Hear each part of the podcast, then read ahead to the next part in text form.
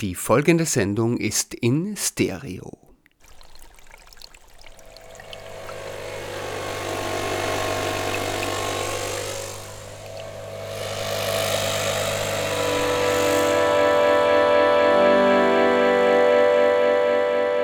Die Gehörschnecke. Die Sendung zum Zuhören.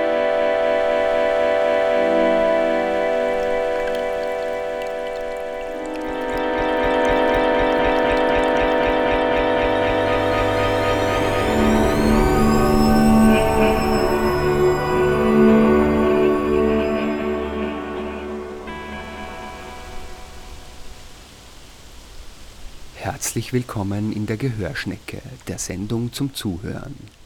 Heute wird es wieder dunkel in der Kammer.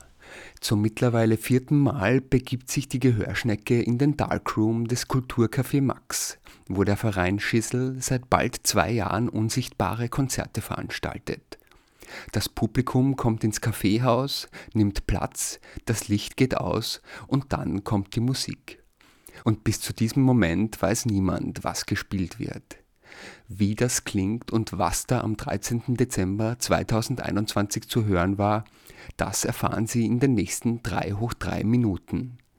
Nikolaus Fennes wünscht Ihnen dabei viel Vergnügen.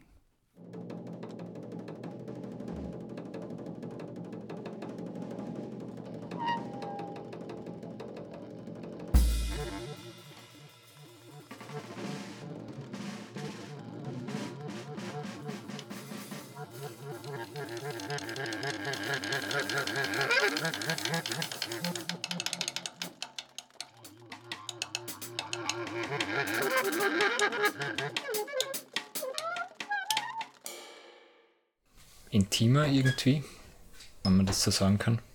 Lukas Eichinger, Schlagzeuger und Komponist. Also man merkt einfach da, dadurch, dass das Sehen wegfällt, ist halt irgendwie dieses, dieser Hörsinn doch ein bisschen äh, aktivierter irgendwie als sonst. Und ja, ich glaube, es ist natürlich auch so du ist spannend im Dunkeln, weil, weil man halt ganz genau hört, was da der oder die andere halt macht. Und ja, ist spannend.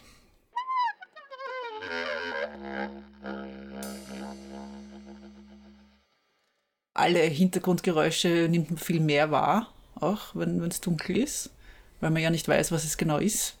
Susanna Gartmeier, Klarinettistin und Komponistin. Es ist halt auch ein bisschen mehr Anspannung, weil, also normalerweise würde ich so auch so mit Mikrofon spielen. Ich habe so Spieltechniken, die ich so nicht verwenden kann, wenn es dunkel ist. Also es ist einfach ein bisschen mehr Unsicherheit dabei auch. Muss man so ganz bei sich an dem Ort sein, wo man steht mit dem Instrument.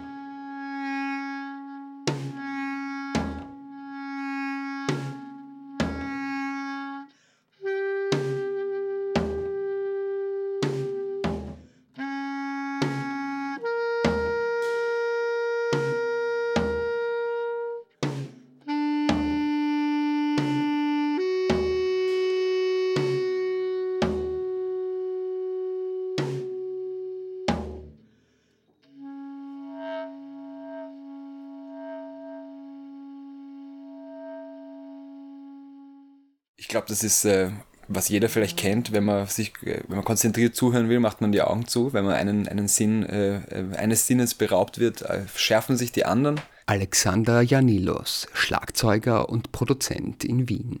Menschen, die erblinden oder erst recht blind geboren sind, haben ein viel ausgebildeteres äh, Gehör und auch messbar im Gehirn äh, mehr äh, verfügbare Ressourcen quasi, um das, was sie hören, zu verwerten. Und ich würde sagen, das ist auf jeden Fall ein, ein großer Unterschied. Also kenne ich auch aus der Arbeit, äh, von der Arbeit im Studio irgendwie, dass das ist manchmal auch nicht nur vorteilhaft, man hört irgendwie anders mit geschlossenen Augen, aber ich finde zum Erleben von Musik, wenn es jetzt nicht um Analyse geht, sondern um das wirkliche Erleben, ist das schon wahrscheinlich die beste Methode zu hören, ist die Augen äh, zuzumachen. Und Spielen im Dunkeln ist zwar was anderes, weil es natürlich diesen physischen Aspekt des Bedienens des Instruments gibt, aber trotzdem aktiviert es auch irgendwie eine andere Art von Hören und ich muss sagen, beim Spielen ertappt man sich auch so, also ich zumindest öfters auch live, äh, dass man die Augen zu hat, irgendwie beim Spielen, obwohl man ja eigentlich geht, potenziell ein Risiko eingeht, da jetzt vielleicht irgendwo daneben zu hauen oder nicht mitzukriegen, was rundherum passiert, aber es sind meistens musikalisch die besten Momente sogar.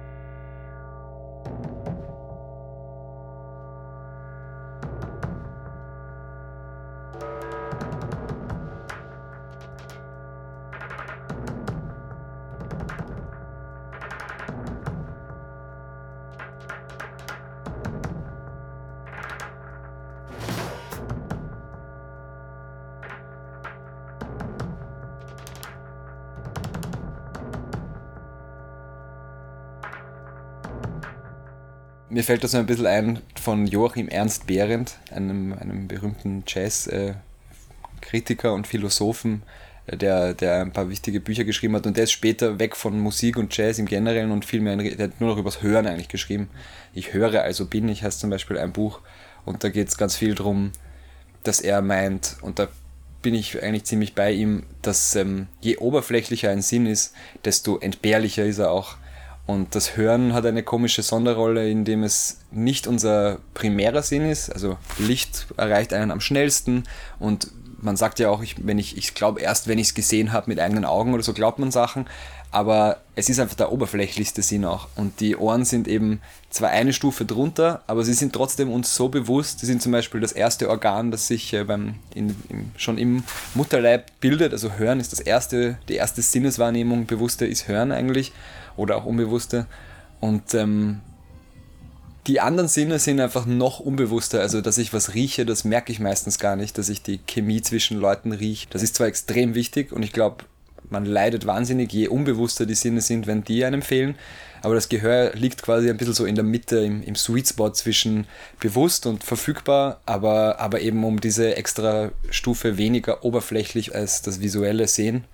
Das macht auch Musik so abstrakt und gleichzeitig sowas von äh, verfügbar für alle, glaube ich, dass auf, auf Ebene des Hörens, dass da Subjektivität und Objektivität sich die Hand reichen irgendwie.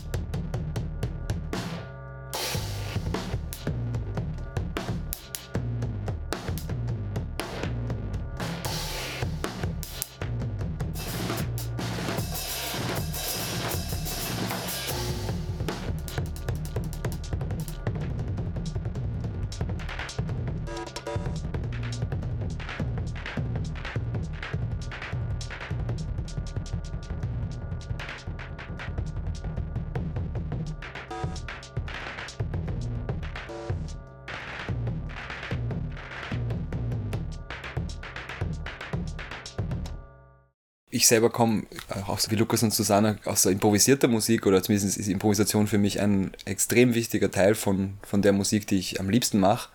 Ähm, und da ist interessant, dass zwar sich visuell zusammenschauen sehr wichtig sein kann und in manchen Momenten einfach mit Abstand die einfachste Methode, aber meine Erfahrung ist trotzdem, dass in den allerbesten Besetzungen, wo einfach die Chemie steht ja beim Improvisieren besonders eine unaussprechbare, unbeschreibbare eigentlich Chemie, da wird das auf einmal total obsolet. Also da passieren dann Sachen und man hört so schnell und, und da könnte man sich gar nicht zusammenschauen in der Geschwindigkeit. Oder du schaust jemanden an, merkst, die Person sieht jetzt gar nicht, dass du sie anschaust und versuchst vielleicht Blickkontakt aufzubauen, aber sie reagiert trotzdem sofort auf alles, was du tust oder umgekehrt erwischt man sich selber beim einfach die gleiche Sprache sprechen und darum würde ich sagen, ja, also halt zum super Musik machen braucht man auf jeden Fall keine Augen.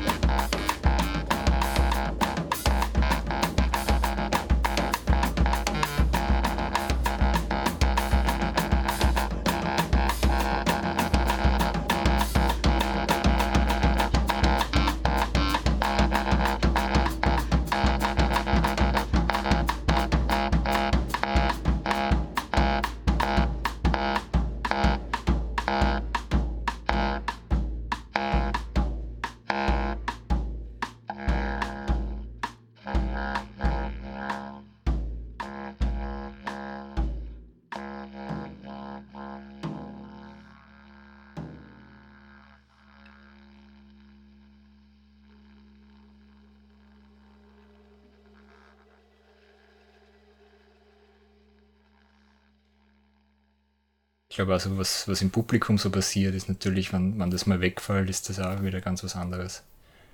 Das kann einem als, als Musiker ja irgendwie ähm, ablenken oder bestärken oder was weiß ich. Man kann ja manchmal sehen, ob es den Leuten gefällt. Ja, es kann unangenehm oder sein. nicht gefällt.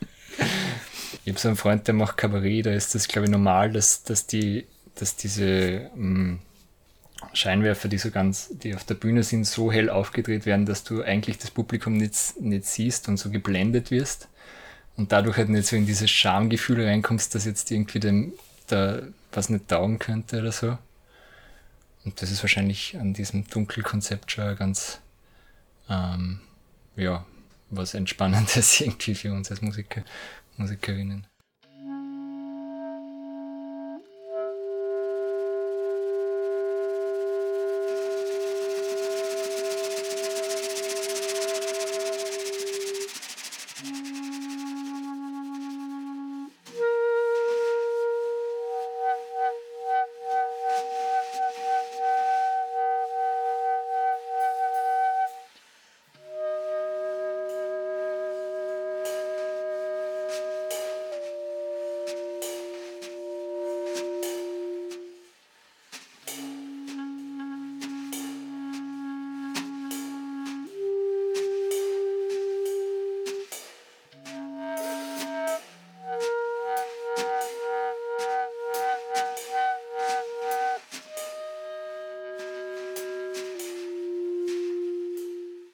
Wenn ich Streaming-Konzerte gespielt habe, sind halt die Leute, die sonst im Raum sind, das Publikum für mich, auch wenn es die hinter der Kamera sind. Also für niemanden würde ich das, würde ich nicht spielen. Ich mache das nicht. Also ich tue vielleicht für mich aufnehmen, aber das ist dann mehr so äh, der Kompositions- und Arbeitsprozess. Aber Konzert für niemanden zu spielen, finde ich todtraurig. Das kann ich ja. nicht. Also selbst wenn ich weiß, dass äh, irgendwo zu Hause vor den Monitoren möglicherweise Leute sitzen, würde ich dann, glaube ich, nur so traurige Weisen spielen, wenn ich allein mit der Kamera da sitze. Einfach so für eine Energie, die mhm. ich brauche zum Spielen. Also nicht nur Austausch, sondern überhaupt so diese, diese Art von Haltung zu haben. Ich habe jetzt da nicht so viele so Streaming-Konzerte gemacht. Ganz wenige eigentlich. Und so beim Spielen oder was habe ich mir jetzt nicht so.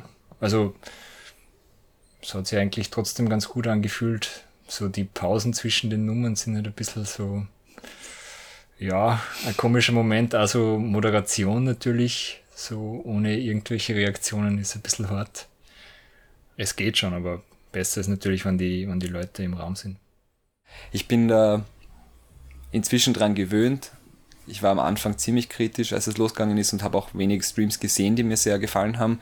Aber fast alle haben technisch wahnsinnig aufgestockt und viel Erfahrung gesammelt und inzwischen muss man sagen, gibt es da auch super Formate. Es hat auch einen Gegenwert, wenn man nachher so super Aufnahmen hat zum Beispiel oder wenn die Leute wirklich eine immersive Art von Stream erleben. Aber es ist schon quasi, es sind neue Kompetenzen, die da Veranstalterinnen und Clubs und so auf einmal an den Tag legen müssen und die auch wir Musikerinnen irgendwie beim Spielen ist man auf einmal halt, ja, es ist einfach was anderes und da kommen ganz neue Challenges, bringt das mit irgendwie. Ich habe auch das Gefühl, das wird uns äh, erhalten bleiben. Einerseits jetzt noch, weil die Infrastruktur mal installiert ist und selbst wenn es besuchte Konzerte gibt, wird das bleiben, aber ich glaube, dass wir auch auf was zu äh, steuern, wo ein, eine nicht physische Präsenz, glaube ich, wird für die Folgegenerationen gar nichts äh, von, von äh, Trostpreis oder, oder Kompromiss haben.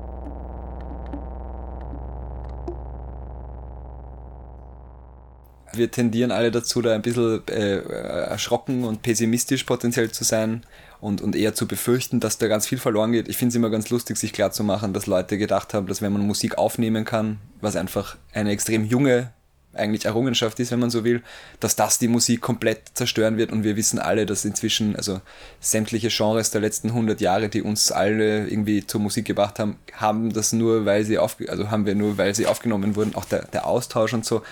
Ich glaube eher sogar, ich sehe es ein bisschen positiv in den letzten ich glaube, wir werden wohin steuern, wo vielleicht das Live-Spielen und das, selbst wenn jemand nur mit dem Laptop auf der Bühne sitzt, dass ein Mensch physisch da agiert, kann ich mir vorstellen, wird in nicht mehr allzu ferner Zukunft sowas werden, was einfach einen ganz besonderen Wert hat und das könnte vielleicht auch steigern, den, die Wertschätzung, die die Leute dem entgegenbringen. Das kennen, glaube ich, alle Musikerinnen, dass gerade je weniger kommerziell und massentauglich man, man agiert künstlerisch im Vergleich jetzt zu anderen ähm, modernen Kunstfeldern, ich habe immer wieder auch mit Theater und Performance und so zu tun, da, da habe ich immer das Gefühl, die Leute wissen eher, dass sie da hingehen und sich jetzt darauf einlassen, auch auch vielleicht ein bisschen überrascht, sogar schockiert zu werden.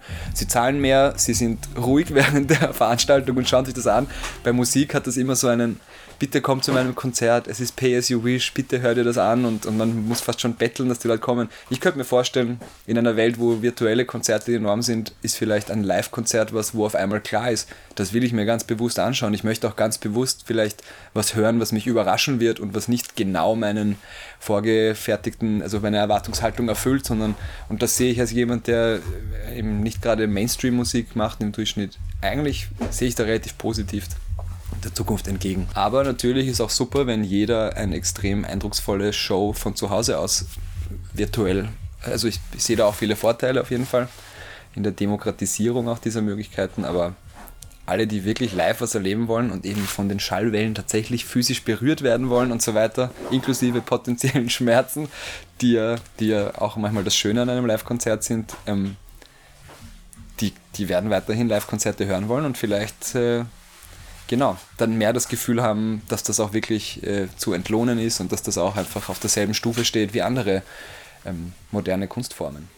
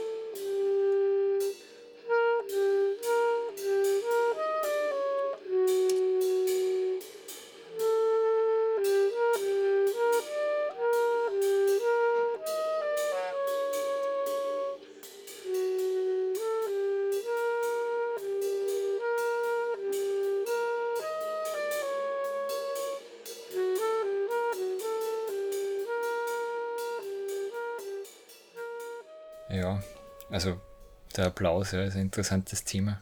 Also auch wenn man ja immer schon so ein bisschen merkt, ist die, war die Nummer jetzt irgendwie so wow oder war sie so okay, ja. Also es hängt natürlich auch sehr stark vom Publikum ab und so über so ein ganzes Konzert kann sie das ja dann also so aufschaukeln irgendwie, also so, dass so eine richtige Feierlaune entsteht. Oder halt auch nicht, oder? Es gibt auch so regionale äh, Publikumsmentalitäten. Also in Österreich ist ja, oder in Wien ist eigentlich ein sehr enthusiastisches, freundliches mhm. Publikum, gell? Finde ja. Woanders äh, kann das sehr distanziert sein, die Lautäußerung vom Publikum, das heißt überhaupt nichts mhm. Schlechtes. Ja, voll. So. sagen, wenn man so, so Jubelschreie und so und so wirklich lautes äh, äh, Geklatsche hört, ist das natürlich schon besser, als wie wenn es ist nur so ein höfliches, leises ähm, ja, Getapse irgendwie. Wenn nichts kommt, wenn gar kein Applaus kommt, ja, irgendwas kommt ja dann schon, weil irgendwann ja, irgendwann, irgendwann reißt die Spannung immer. Ja, ich finde das also so aus der Perspektive des Musikers eigentlich macht mir total lustig irgendwie, weil die Musiker, Musikerinnen sind ja meistens recht einig, wann, wann was zu Ende ist. Und für das Publikum ist das manchmal, glaube ich, nicht so klar und da kann es dann halt so Missverständnisse geben, dass irgendwie der Applaus dann halt so eine halbe Minute später einsetzt, weil das ist immer, finde ich, ganz unterhaltsam eigentlich.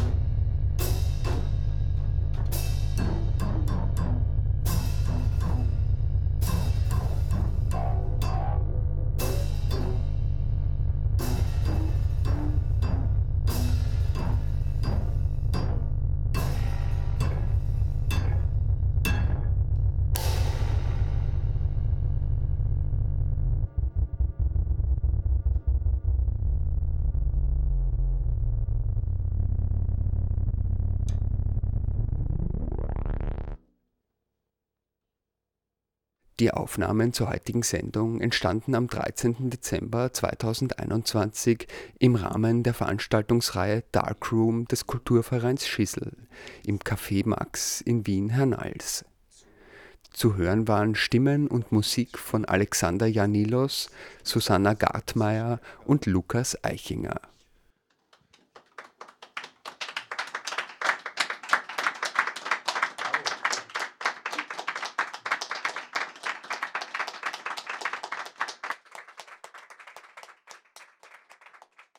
Alle Informationen zur Sendung Gehörschnecke finden Sie unter gehörschnecke mit oe.at. Das war's für heute. Nikolaus Fennes wünscht Ihnen noch einen schönen Tag. Bis zum nächsten Mal.